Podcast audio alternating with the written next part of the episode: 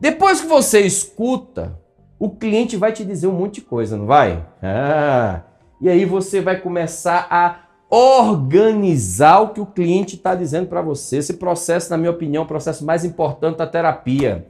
Você tem que aprender a fazer isso. Que é categorizar as informações que são importantes das informações que são distorções mentais. Perfeito? O que significa isso, Eduardo? Fala melhor sobre isso. O cliente vai falar um monte de coisa que não tem nenhuma ligação com o problema dele. E você vai ter que começar a ter uma habilidade de perceber, e aí vai da formação de cada um. A PNL te ensina isso muito bem, por meio de uma estratégia de comunicação chamada metamodelo, onde você vai perguntando para a pessoa e ela vai construindo quais são os sintomas e as verdadeiras causas para aqueles sintomas. Enquanto você não souber fazer isso, você vai ficar no achismo. Aí você não vai ficar sabendo porque teve atendimento que deu certo e teve atendimento que não deu certo. Você vai ficar no oba-oba. Ah, tem hora que dá certo, tem hora que mais. Você acerta, claro, a gente dá um chute, tem hora que a gente acerta, né? A gente vai pela estatística. 20% das pessoas que chegarem até a gente, a gente vai dar um diagnóstico aí muito bom.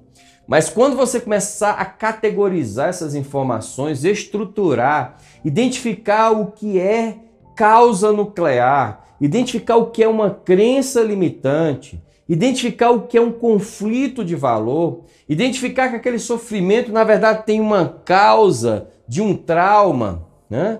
ou de uma ausência, uma inabilidade, ela não aprendeu a fazer isso.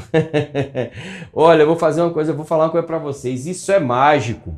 Por quê? Porque na maioria das vezes o cliente, o que ele fala para você não é o problema, ele está numa distorção. Então você vai ter que ter habilidade ali, ó, de identificar competência para escutar de forma estruturada, né? Separando, né? Eu costumo dizer que meu ouvido, ele é quase um daqueles filtros, né? Sabe aqueles filtros grandes é, aqueles. Desculpe, eu vou usar outra analogia, essa não foi legal. Você sabe aqueles jogos que você joga a bolinha, a bolinha vai entrando em algum cano e vai entrando em outro?